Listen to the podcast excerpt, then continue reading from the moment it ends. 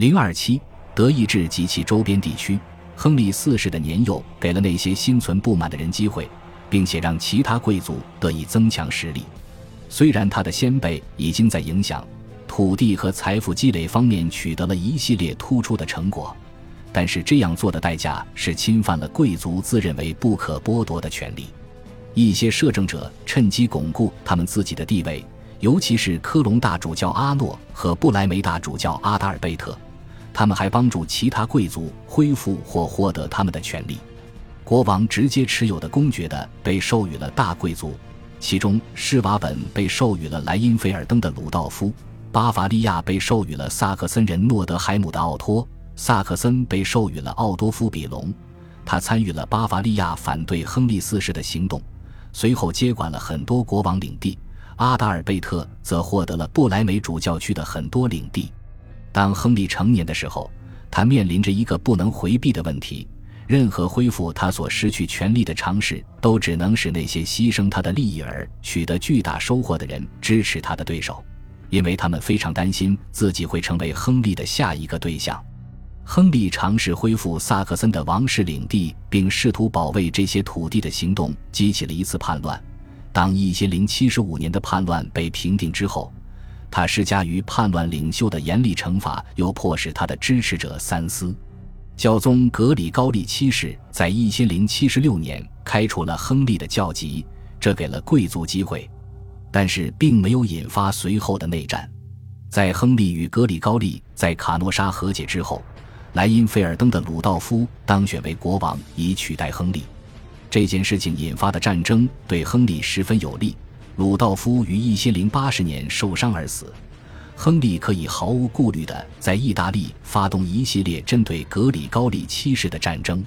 然而，他的成果很不稳固，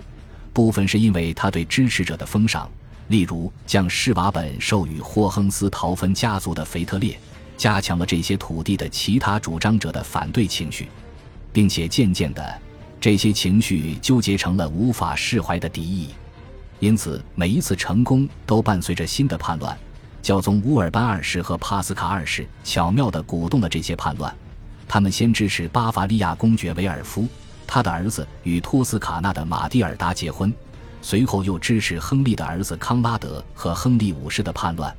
随着亨利四世的年老，对他的支持者而言，与他的继任者搞好关系的需求变得很明显。他令人不愉快的统治在波西米亚和奥地利公爵的叛乱中结束。他们之前对亨利都很忠心。他被自己的儿子俘虏，王室徽记被没收。一因一百零六年他去世的时候，仍然处于被开除教籍的状态，因此他在烈日的墓地也未被祝圣。亨利五世的继位并未解决德意志王国的问题，因为情况已经脱离了他的掌控。在这种状况下，为了迫使教宗帕斯卡二世承认他任命主教的权利，他在一千一百一十一年皇帝的加冕礼上绑架了教宗。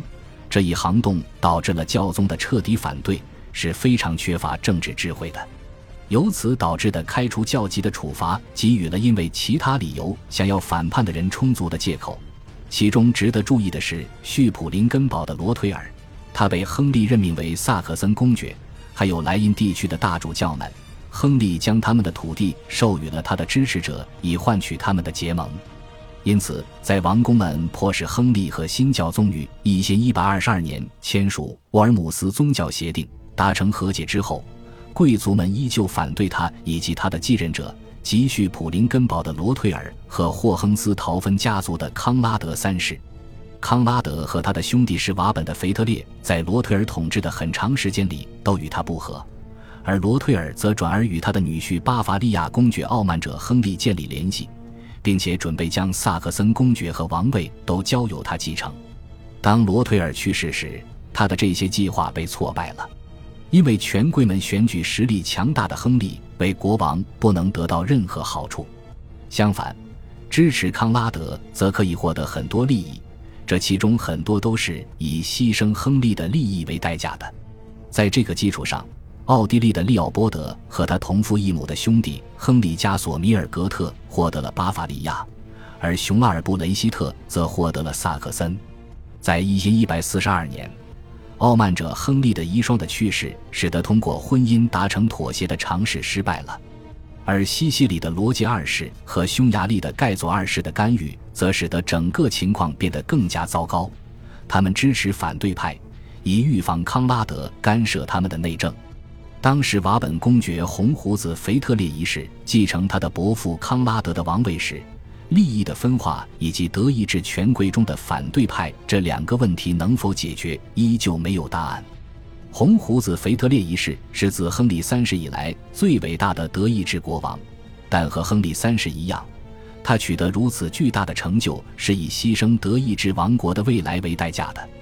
他的第一个挑战就是平息已经持续一个世纪之久的敌意和领土争端。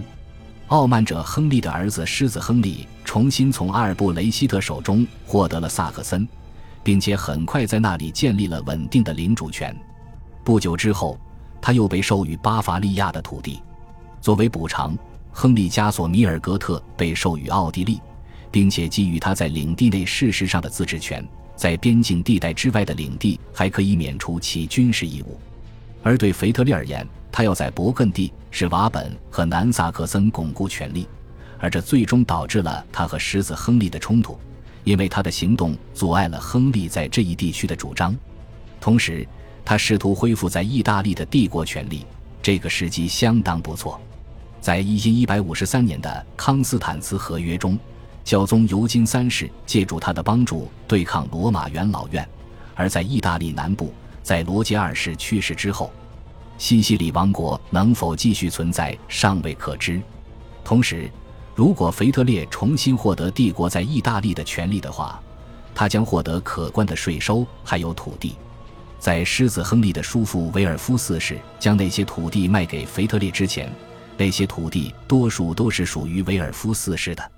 这些前景看起来都非常令人乐观。同时，为了获得权力和新的财富来源，并且不致破坏他和他的权贵之间脆弱的和平，干涉意大利事务几乎是腓特烈唯一的选择。在这一过程中，腓特烈进行了多年艰苦且耗资巨大的战争，直到康斯坦茨合约彻底保住了他的大部分胜利果实。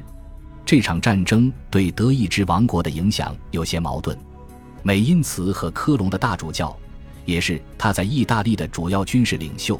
在战争中几乎耗尽了他们主教区内的资源，而另一些贵族则利用国王对军队的迫切需求而提出了更多的要求。这些贵族中最重要的就是狮子亨利，他最终开始向往获得一个王室的职位，并且希望获得国王在萨克森残留的领地，从而使自己的领地变得完整。当腓特烈拒绝他的要求的时候。亨利拒绝向其提供军队，而这时腓特烈在伦巴德激战正酣，正是迫切需要军队的时候。四年之后，腓特烈利用亨利在萨克森引起的敌意，剥夺了他的公爵地，而事实上，亨利被从他自己的领地上驱逐，这些领地被授予许多权贵，其中主要包括科隆大主教、阿尔布雷希特的儿子和维特尔斯巴赫家族。这是非常危险的行动。因为这使权贵之间平息已久的领地仇恨和对抗重新爆发。当时，亨利和他的儿子们获得了萨克森的一些领地作为部分补偿，这有助于维持德意志的和平。这期间，腓特烈离开德意志参加十字军，并在半路去世。尽管年老的亨利已经打算接受现状，但是他那些年富力强的儿子们并不打算接受这些损失。腓特烈的儿子和继承人亨利六世和他们就其利益达成了一些和解。亨利六世在征服西西里王国的事业上投入了大量精力，他还设想了更宏伟的计划，尽管这些计划被证明是失败的。为了取得这些成就，他就要竭尽所能平息德意志王国内部的事端。世子亨利重新获得了吕贝克，但不幸的是。这并没有阻止亨利的长子抛弃国王的军队，向教宗切莱斯廷三世申请了一份诏书。这份诏书规定，只有教宗本人可以开除亨利家族的教籍，而主教没有这个权利。随后，他举兵反叛了。这次叛乱被镇压下去之后，亨利六世才继续征服西西里。但是，尽管取得了如此巨大的成就，在一千一百九十六年的维尔茨堡帝国议会上，他还是没能说服王公同意他的各个王国的可继承性。一一一百九十七年他去世的时候，王公们没有选举他年幼的儿子为国王，而是分别选举他的兄弟是瓦本公爵腓力以及狮子亨利的一个儿子布伦瑞克的奥托为国王。只有时间能分辨这是否比之前的事件。对王权的损害更大。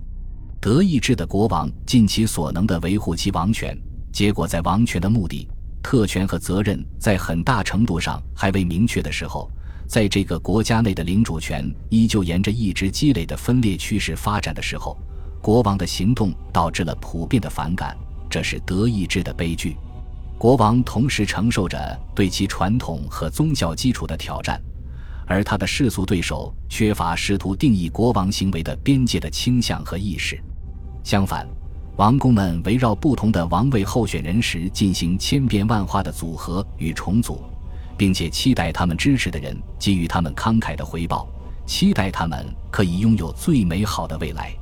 尽管并非他们的本意，但这种行为的结果就是在国王作为神权领袖和战争领袖的角色早已过去的情况下。国王无法获得土地、权力、人员、法律和风俗的支持，以保障其统治的安全性。